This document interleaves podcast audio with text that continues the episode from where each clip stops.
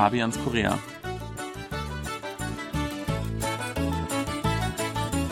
Herzlich willkommen, liebe Hörer. Es begrüßen Sie im Studio Fabian Kretschmer und Sebastian Razzalo, liebe Hörer.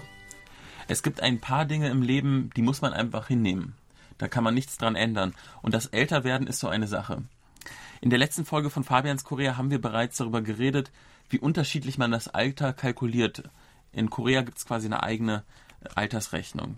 Heute geht es generell ums Alter, wie, was für eine Bedeutung das hat in der Gesellschaft und vielleicht auch, äh, wie das Älterwerden in Korea so vonstatten geht.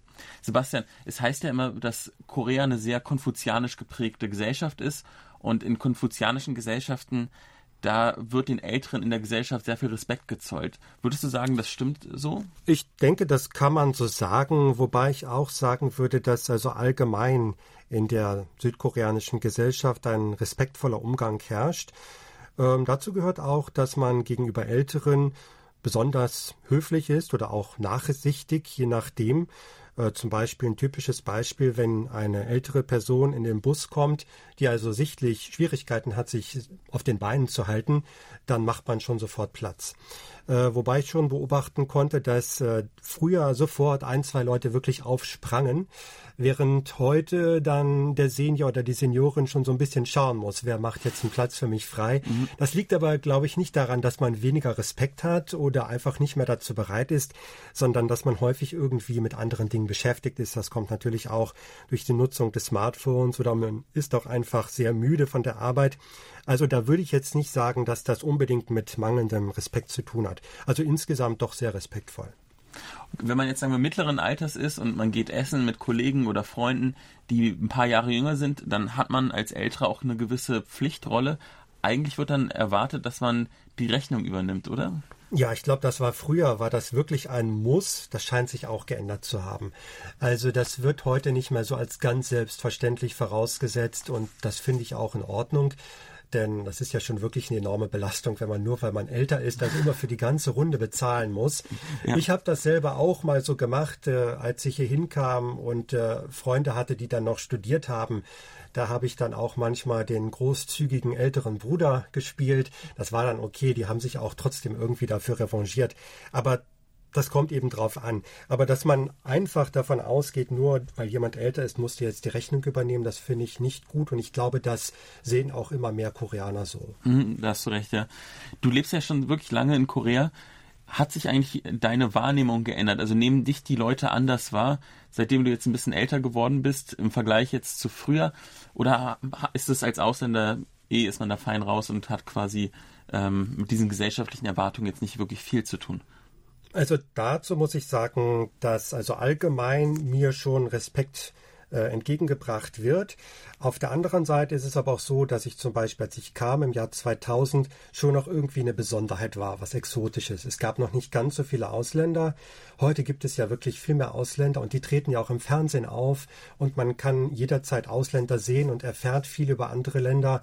Und das ist dann einfach nicht mehr so was Besonderes. Also ich habe wirklich den Eindruck, wenn ich irgendwo hinkomme, niemand nimmt jetzt besonders Notiz von mir. Das war früher anders. Da hieß es dann wirklich, oh, ein Ausländer, man hörte sowas, Kinder sagten das. Sowas kann man heute eigentlich nicht mehr mitbekommen. Und das finde ich auch sehr angenehm. Und ansonsten, mhm. ja, also wie ich schon gesagt habe, also ich kann nicht sagen, dass äh, man mir keinen Respekt entgegenbringen würde. Mhm. Ja, wir haben jetzt ganz viel geredet über das Alter. Gleichzeitig finde ich sehr spannend, dass es in Korea eigentlich genau wie in Deutschland so einen gewissen Jugendwahn gibt. Also eigentlich wollen viele Leute sehr jugendlich rüberkommen, sehr jung sein. Das sieht man an den ähm, ja, Schönheitsprodukten, an der Kosmetik, an der Werbung. Da wird eine gewisse Jugendästhetik äh, rüber transportiert da ist Korea ja auch nicht äh, ausgenommen und es gilt auch für Männer. Also dass man auch mal Eingriffe hat, um sich Falten wegmachen zu lassen oder sich äh, graue Strähnen ähm, wieder zurückfärbt, das passiert auf jeden Fall auch. Das äh, würde ich auch so sehen. Also wir hatten das, glaube ich, schon mehrmals angesprochen. Die Koreaner sehen ja immer aus wie aus dem Ei gepellt. Mhm. Äh, Aussehen ist wirklich wichtig. Das äh, fängt an mit der Kleidung, äh, natürlich auch mit Make-up und gewissen Statussymbolen. Und es gilt immer jung zu sein. Also mhm. das ist das Ideal, möglichst jung und frisch auszusehen. Mhm. Ja, da könnte ich, was könnte ich dazu sagen? Also ich kann, ich könnte dazu mhm. sagen, zum Beispiel, ich habe also etwas weniger Haare mhm. und das ist in Deutschland überhaupt kein Problem. Das nimmt keiner irgendwie großartig wahr, weil mindestens die Hälfte der Männer mhm. also nicht mehr so die volle Haarpracht trägt ab einem Alter von 30 oder 40. Aber hier fällt das eben schon häufiger auf. Mhm. Ja, stimmt, aber es äh, sagen mir generell viele deutsche Bekannte, die mich jetzt hier in Korea besuchen, dass Koreaner so jung aussehen und dass sie da so quasi einen gewissen Vorteil haben. Und es stimmt eigentlich auch, es war ein Vorurteil, aber oftmals würde man von westlicher Perspektive aus äh, Koreaner jünger schätzen, als sie tatsächlich sind, oder? Das ist tatsächlich so, gerade auch bei Frauen. Mhm. Also da hatte ich gerade am Anfang immer Schwierigkeiten, also einigermaßen das Alter zu schätzen. Da lag ich also schnell mal plus minus zehn Jahre daneben. Mhm. Ja, also dass ich die Frauen jünger geschätzt habe, als sie eigentlich waren. Bei den Männern, ja, da könnte ich eigentlich schon recht genau sagen, wie alt die sind, ja. ja. Irgendwann bekommt man quasi auch ein Auge dafür. Man muss auch nicht nur Wert auf das Aussehen legen bei, beim Schätzen vom Alter, sondern auch von den Verhaltensmustern und äh, quasi jedes Alter hat quasi so eine gewisse Erwartungshaltung, auch wie man sich kleidet, ähm, wie man sich frisiert, äh, welche Dinge man tut und welche Dinge man nicht tut. Das ist natürlich nicht mehr so traditionell und, und strikt, aber gilt zum gewissen Maße auch schon noch. Äh, das kann man durchaus so sagen. Ich glaube, das gilt in jeder Gesellschaft ja. so.